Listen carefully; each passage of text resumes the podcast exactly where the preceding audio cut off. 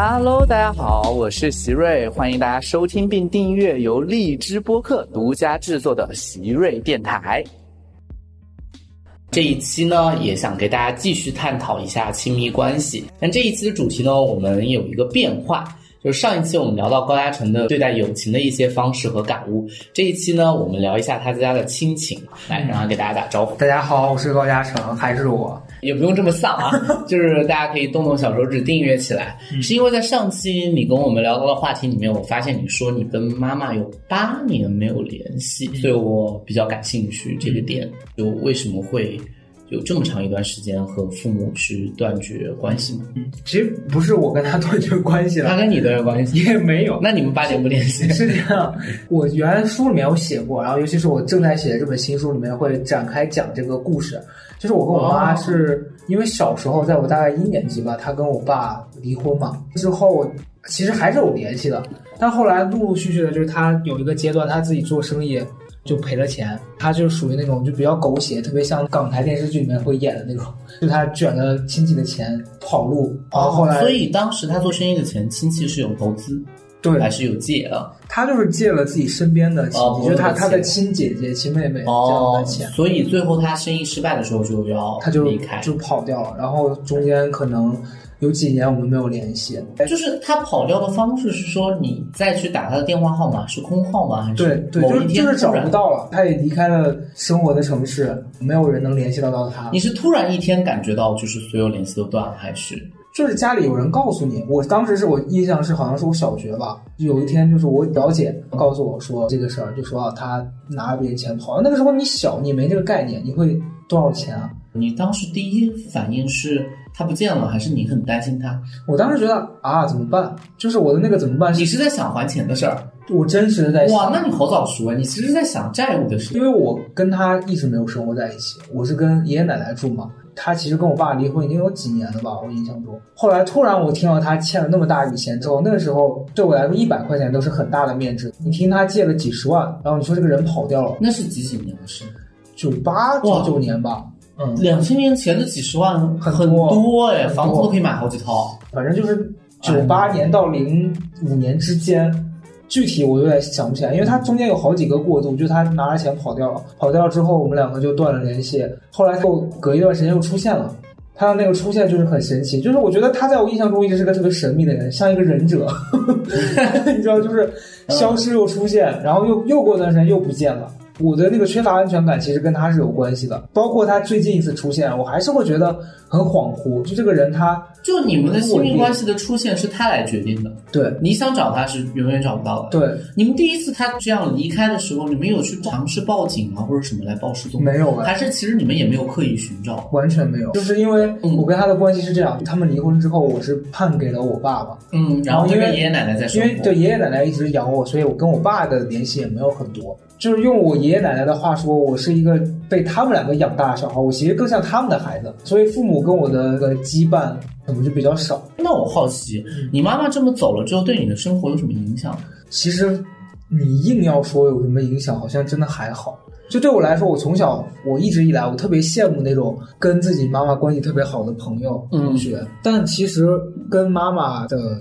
这种感情的缺失，我好像没有缺失特别多。因为首先我奶奶对我特别好，我奶奶对我的那个好已经好过了大部分母亲跟儿子之间的关系。然后再加上我爸的几个姐妹，我几个姑姑嘛，对我也很好。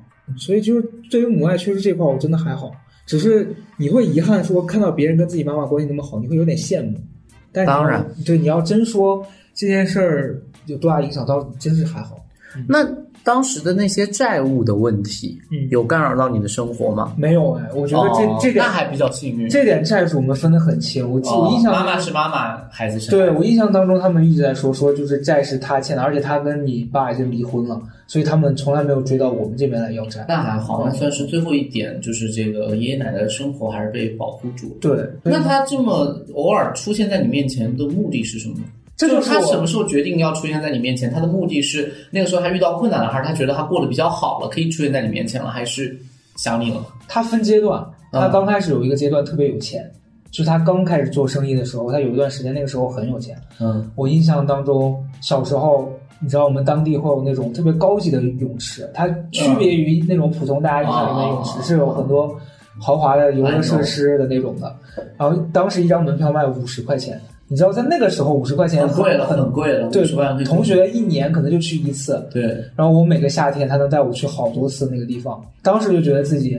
哇，就是好幸福，好幸福啊！幸福，有有钱的吗？然后那时候吃肯德基什么的，别人也都是逢年过节吃啊，就是什么烤好了才吃，这什么？对我就是我就是每次见面，我想吃就吃得到。然后他会给我买一些比较贵的衣服，因为那时候我印象特别深刻，是李宁什么这种牌子，当时很贵的，不过年不过节给我买了一身衣服，花了四百多块，我当时。你知道，对于一个儿童来说，四百多块好多啊！我说天哪，我怎么能穿这么昂贵的衣服？就是那种感受啊。然后后来跑路了之后，就慢慢没那么多钱了。我印象有个阶段，是因为你知道，你一直会问他要钱，会形成一个习惯，是一旦我缺啥，我就会想到我妈啊。后来我感觉他就是圣诞老人。对，后来有个阶段我找他，我发现他就是要么不接电话，要么是他就会拒绝我的索要。对，然后他就后来，后来我就慢慢发现他好像。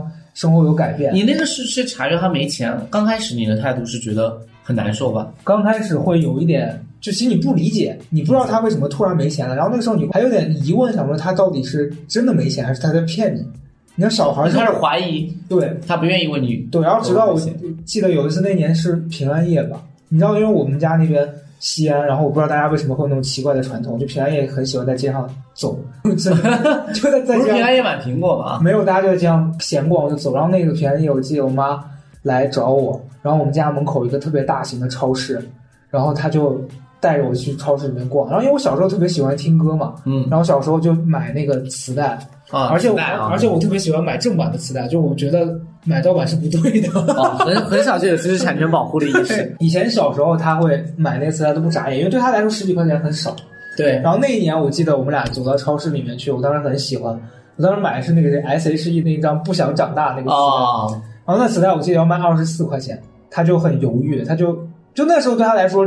这个钱就有点多，开始在开始计算了。然后当时我就会觉得，然后他那天出来他就说了一句话，他说：“哎呀，以前出来老给你买东西，现在不买，我会觉得有点怪不好受的。”这句话是我后来很多年之后你再去回想，你会觉得有点。你才你才知道他说这句话的时候也充满了无奈。对，但当时他那个时候没有能力再满足你。对，然后在那个之后，我们俩大概联系的就比较少了，因为他总是给我一个状态是，他就是这段时间说啊，我很忙，我在外地。然后过一段时间，他突然又告诉你说：“哎，我想见你。”然后你根本不知道他到底是在哪里生活、哪里工作。你有去关心过他，或者对他提出要求说：“妈，你以后去哪儿，你得跟我说一声。”没有，所有他决定出不出现、决定什么时候见你，都是他来。对，因为你你们两个从小不在一起生活。哎，那我很好奇，他跑路之后第一次要跟你相见，就已经。离开很久之后第一次相见，你还记得吗？我不记得第一次，但我记得印象最深刻的一次是后来我上高中了，已经隔了很长一段时间，好几年。记得是这样，就他跑路最久的那一次，有一年过年，他突然给我打电话，因为那个时候是座机嘛，我还没有没有手机。然后他给我打电话，我家那个座机响，我就接起来了。然后他在那边停了很久，他在说话，因为他要判断一下是不是我还是是我家其他人接的电话。然后他就说。呃，听老师我，他就跟我讲说啊，那个他说我在外地，然后我出车祸了，我就被车撞，然后腿伤了很严重，然后我在医院住了大概有好几个月，然后说我当时给你买了一件白色的毛衣，我一直想寄给你，然后怎么也也一直没办法。他说等我过一段时间回去了，给你带回去吧。那是我印象当中我们好像很长时间没见面的一次沟通。嗯，但后来他回来了，白毛衣也没有也没有带，也没有带回来。对。这那次印象比较深。再就是后来我高中，然后他好像又搬回西安，然后在一个地方上班嘛。那那个时候见面次数会变多？也很少。为为什么呢？你其实没有主动想要跟他表达过要见他，还是你压根儿其实没有主动想要见？没表达，还是压根儿就没有想？因为首先我当时在上学，时间其实也比较少，因为高中啊，你每天很忙了。然后后来你想到他的那个状态，你也不知道见面跟他说什么，你的生活圈子一直没有他。然后你习惯了，对你习惯了，然后你你也不知道说我应该见他跟他聊什么，也不知道说我见他除了小时候你说你想到所要东西才会想到他，后来慢慢的你发现，就你不知道为什么要找他。那他这种不经意出现在你面前，你会觉得被打扰吗？那个时候不会。我们最近一次不是七八年又没联系？对对对对对啊！现在我会他回来我会很恍惚，我会觉得我宁愿你不要找我。我会你有跟他说这件事情吗？有。你你这一次有很明确的跟他说，你这样非常打扰我，就是这次他找我的契机是，是为啥？因为我们俩这次就是很久没联系，我们俩最后一次联系是我大学的时候，这些年来，你完全没找过他，没尝试打探过，没有，然后是一个很精彩的故事，那你有时候会晚上会想起他吗？很少，很少，非常少，而且甚至我做梦我都没有怎么梦到过他。嗯嗯，就是因为我们俩最后一次联系是我大三，我姥姥去世了嘛，然后因为我跟我姥姥感情不是很深，小时候相处的时间很少，然后我去参加完她的那个告别式什么的，我姥姥那边亲戚就找我，就说说你应该跟你妈说让她回来看一看，就说以前那些恩怨什么的，咱们其实可以一笔勾销了。我当时没有她联系方式，是别人给我的，说你给她打个电话吧，然后我就觉得打电话很尴尬，我发了一条很长的短信，她把电话打过来了，她就哭，她就说我在外地，我回不去。然后因为那个时候我、嗯我就是非常不能接受他这个说法，我觉得哦对呀就算你回不去，你也应该找机会回来。你妈妈不在了，对啊你怎么能说你回不来？然后那件事儿让我挺伤心的，这是第一件事儿。紧接着隔了一段时间，他突然说他回来了，他就约我说要出来吃饭。那时候我在打工，大学的时候，我们两个就约在了西安的那个回民街。我们两个就说要吃饭干嘛？那个时候我见他，我突然发现他跟我印象中差别好大。我印象中他他起码他以前在我心中也说不上是贵妇，但起码是一个蛮体面的。气质蛮体面的，对，然后也就是打扮的很时髦什么的。嗯，然后那次见他，感觉他老了好多。你有过这件事情心疼吗？你说不上来那个感受，就是你感觉心里面很堵，但是你没有到心疼，因为毕竟也是很多年没见，你会觉得他怎么会变这样？我们两个当时见面的时候，第一个印象就是他变老了，首先，其次是他给人一种就是他为什么这个人让你有一种那种疏离感，你懂吗？就你不知道该，你虽然觉得你们两个是母子，但是你们两个中间有距离。然后那天我们两个在惠民街，他带我去了一家面馆，他就问我吃不吃，我说我我不知道为什么那天我说我不吃，然后我就看着他在那边吃饭，吃完饭他又说了一次类似就是说啊，你你看我都没给你花点钱，我觉得心里很过意不去。我们两个就沿着那条街一直走一直走，后来他就突然问我，他说你要不要去我住的地方看一看？我说去呗，反正也没事儿。我们两个就坐公交车，坐了很远，几乎是从头坐到尾，到了一个城中村里面。就西安有好多那种城中村，我知道，嗯，然后去了之后，我妈很奇葩，我妈把我带到了一个网吧里，我妈上网打开了她的 QQ 空间，我现在讲的觉得很不可思议。打开 QQ 空间，嗯然后他就给我看一个相册，那相册里面是他跟一个男的的那个结婚照。他说：“这是我现在的老公，你觉得帅吗？”我当时我就想说啊，你能理解我的那个心情吗？就是你完全能理解，你怎么会懂？怎么会问我这些？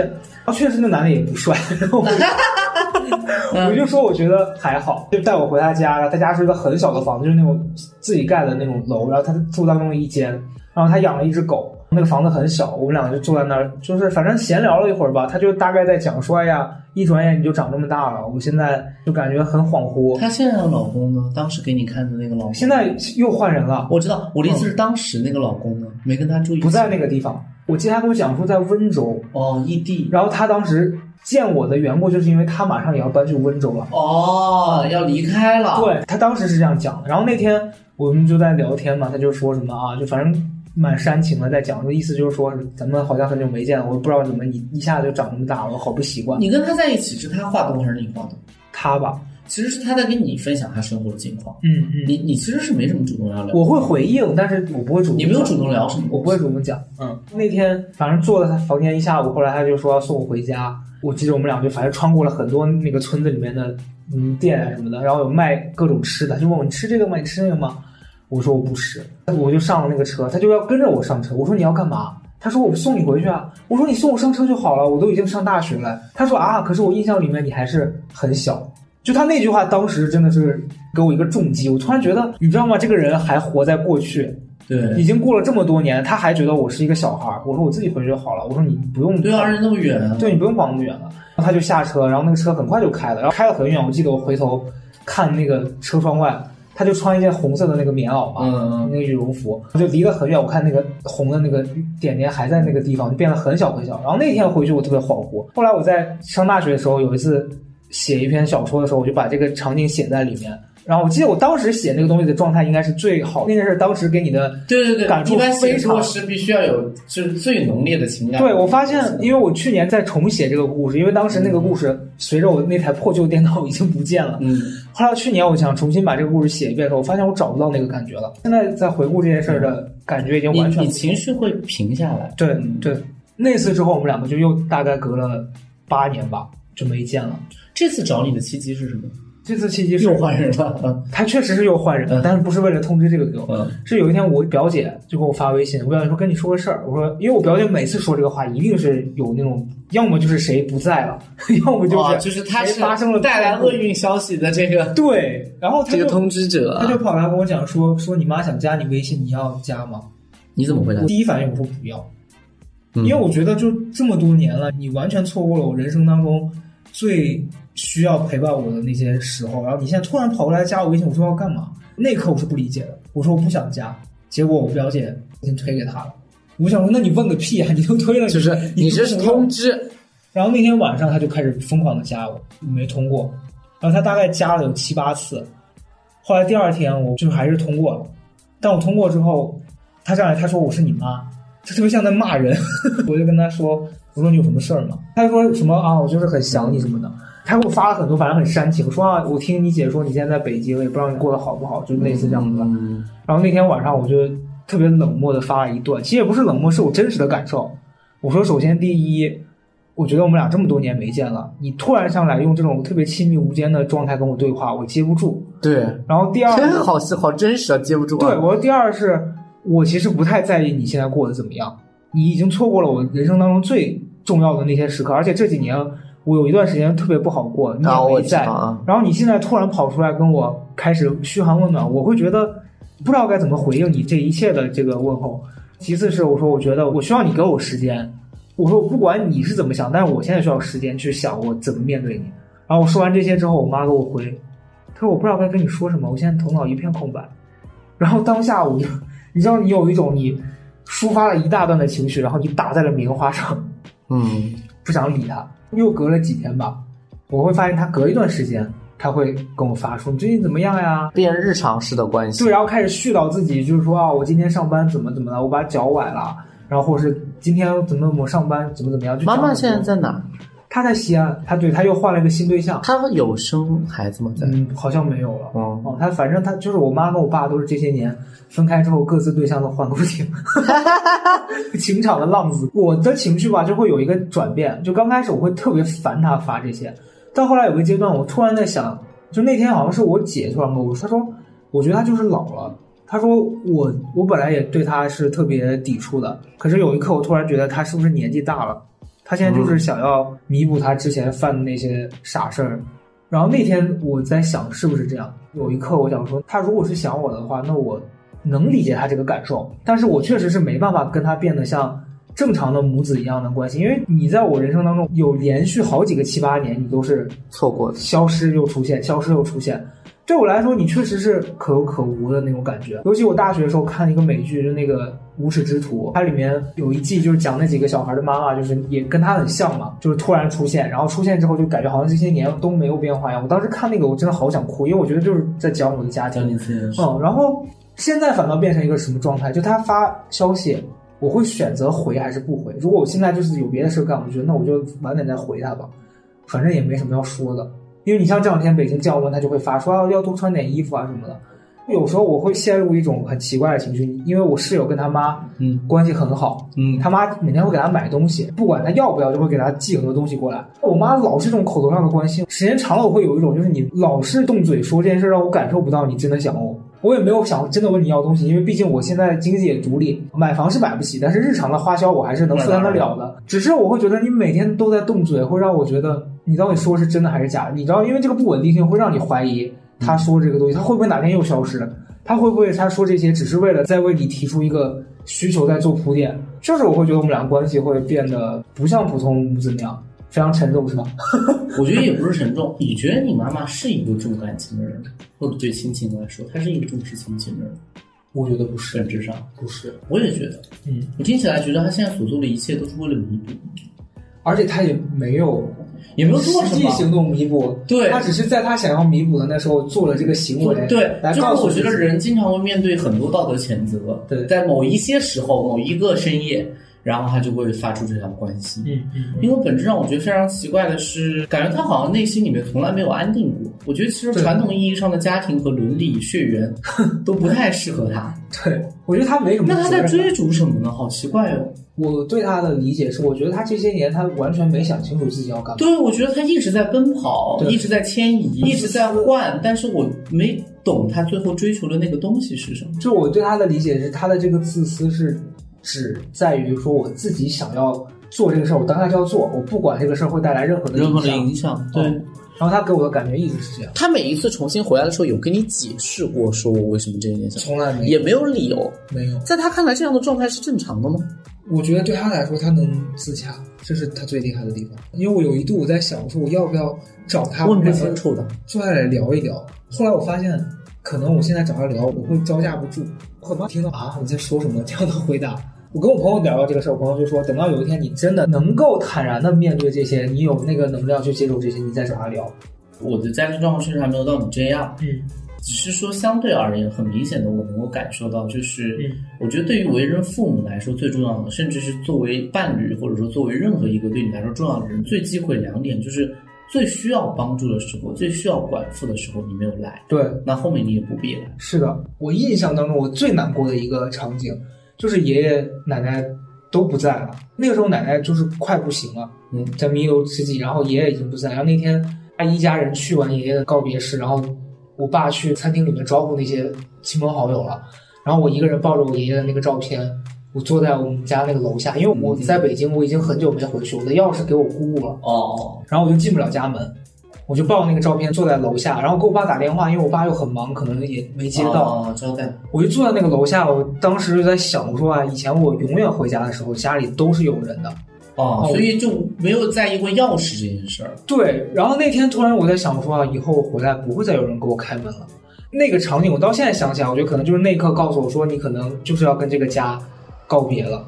然后从那天之后，哪怕我现在回西安，我有自己的房子，然后我这个房子里面有我的亲人，可是你不觉得那个是你家了？其对，其实现在对你来说回西安重吗？我说估计不是你的。说真的，我不想回去。对，就是我突然感觉到，可能过年对你来说去西安。反而可能没你在北京自在，反倒是一个压力。尤其是你知道，去年发生一件很荒谬的事，是我大年不是去年疫情很严重嘛，我想赶紧从北从家回来。嗯，一方面是觉得狗在这边，我还得顾狗，然后还甚至有点开心，说终于有一个理由可以让我赶紧回。然后临走的那天，我爸就跑过来跟我煽情，我爸说啊，好久都。没见你了，让我抱一下你。你知道我爸跟我妈这点很像，他们都觉得我是个小朋友，然后我就觉得很尴尬。我说我一百八十斤的人了，你要抱一下我。这个本质上就是因为他们错过太多孩子的成长，以至于在他们印象里面永远是十年前那样。是的，结果他那天说要抱一下我，我就很尴尬，我最后就实在是拗不过，我说那好吧，我就坐在他腿上，结果我们家床塌了。就空一声，然后老天爷都看不床塌。我说你看，老天爷都觉得这件事很恶心，我就走了嘛。然后我就印象中，我爸说：“哎，我给你换一个床。”但我对我爸的了解，那个床一定到现在都还没有换。所以我想到过年回家，我会觉得，哎呀，回去我都没法睡，因为你知道吗？就是一般父母可能会提前跟你说，你回来我给你换床单什么的那些。爷爷奶奶不在，现在都四年了，每年回去那个床单是没有换过的。可能刚回去的几天，我爸对我很好。我知道他很爱我，但是他确实是不知道怎么跟我在一起相处。然后他会甚至有点怕我。其实所有的本质的原因没有在一起生活过。对，其实这个爱是相当抽象的。对，或者说他没有办法被表现出来，因为他不知道怎么跟你共同生活。是。然后有有一次我印象特别深，是过年回去的头几天，就是大鱼大肉等着你，然后他会给你做很多好吃的。有一天他跟他女朋友两个人都不在。我就出去了，然后那天他就一直跟我说：“你晚上回来我做饭什么的。”嗯，然后我在外面，我就跟朋友约一起吃饭干嘛的，我也没吃，我就回家了。回到家之后他没回来，然后我那天饿了一整天，我心情超差，而且过年的你也点不到外卖。对对。他回来的很晚，也没来不及买菜什么的，他最后就从冰箱拿出来一堆剩菜剩饭让我吃。我我那天心情差到极点，你的理智告诉你这一切其实你可以想。就原谅可以，但我的感情就是我没办法接受这件事儿。我那天非常难过，我那天就想说，我真的不想在这儿。退一万步讲，反正对我来说，就是家那个概念已经没了。我现在回去就会觉得是在完成任务，哦，就是亲情的任务，你必须完成。但是你会想办法说，说白了就是他生了你一场，对你不想回去。嗯嗯，这个确实。我们以前总说血缘血缘，我就一直在说，我觉得自然化的东西都带来不了情感，那个是很虚假的，还是相处带来的情感。对你错过了相处，就像你还是会回去完成任务，但是那个本质上就是变质了。嗯你会发现大家应对彼此的时候很尴尬，嗯就是因为你没跟他真实的生活过，嗯，你要怎么跟他应对呢？是的，哎，不过我觉得你现在在北京也挺好。我一直觉得，我说实话，我觉得我们有时候会因为一些自然的东西忘记了一些选择的东西。就是我一直说，选择的关系是我们最喜欢的关系，因为你可以选择的一定是你愿意经营的。对但是恰恰不是说家你不愿意经营，是我们有时候把家想的太理所当然了。对，我生你一场就是一个家，我们三个人就是一个家，以至于忘了在这个过程中，人其实还有离开的选择。对我今年对这个事儿有一个新的认识，是因为我做了一件封建迷信的事情，我去算命，我去跟那个人聊，然后他就告诉我，他说不要太较真儿。他说：“就你不要等到他们都不在的时候，你后悔。”然后那一刻，我其实我不是被他这个道理打动了，是我突然觉得说这件事儿我就是可以顺其自然的。我如果没办法把他们当成父母那样，可能其实在我的意识里面，爷爷奶奶才是我真的父母。嗯，就如果他们两个可能催我结婚，或者逼我去做一个我不喜欢的事儿，我会有那种父母跟孩子之间的压力存在。对我，会觉得我违抗你们，我违抗你们对我的养育之恩什么的。嗯，但对他们两个，我我现在说实话，我会有办法把他们当成朋友。就你们提的意见，我可以不接受。嗯，所以我觉得，如果你能找到一个自洽状态，也蛮好的。我不会因为跟他们两个的感情，然后影响我自己现在的心情。这很好，嗯反而可以让你更跳脱出来去面对。对，所以我觉得不需要被同情，也不需要觉得说啊你好惨，我觉得蛮好的。有一天我们三个人都能跟这个关系达成一个完美的和解，我觉得那就是一个更好的状态。如果不行，这样也 OK。嗯，我也觉得，我一直觉得，当我们在讲一些亲密关系的时候，很多人就会说啊，这真惨。其实我觉得这和惨不惨一点关系都没有，对就是在乎选择。是的，对，就我觉得很多时候我们在讲家庭故事、讲亲密关系当中的伴侣故事的时候，很多人觉得是太惨。不会的，你人生有很多段关系需要经营，对，你的人生的定义也不是掌握在那个原生家庭手上和你现在的家庭关系里面。是的，有些地方它，我觉得只要过得去就行。嗯，然后你可以在其他地方找到你自己的家庭啊，嗯你自己在北京的这个朋友啊、嗯爱人啊，我觉得还挺好。那我们今天就分享到这儿。好，的，我觉得特别感谢高亚成，我觉得这个故事以后会在你的书稿出现，对吗？是的，啊，我很期待看到。我觉得刚才听到很多有画面感，嗯所以今天我觉得听的很多。我觉得倒不需要刻意去总结一些什么，我觉得它当成一个确实实在我们自己的人生当中去理解的另外一种就是家庭关系。嗯，确确实实，我觉得也是很冲破我们自己的经验吧。但是我觉得也给了我们很多启发。都是微光。啊，这个上价值啊！行，那今天呢，我们就到这里，也谢谢高嘉诚。然后这个我们期待他的新书见面。嗯啊、他的新书，我相信他写故事会写得更有情境感，也交代了很多自己的一些，所以我觉得所有的经历也都是财富了。对，最后一定会让你能够成为一个更有趣的人。嗯，那也希望大家能够持续关注喜瑞电台，订阅起来。我们今天就到这里，拜拜，拜。拜拜。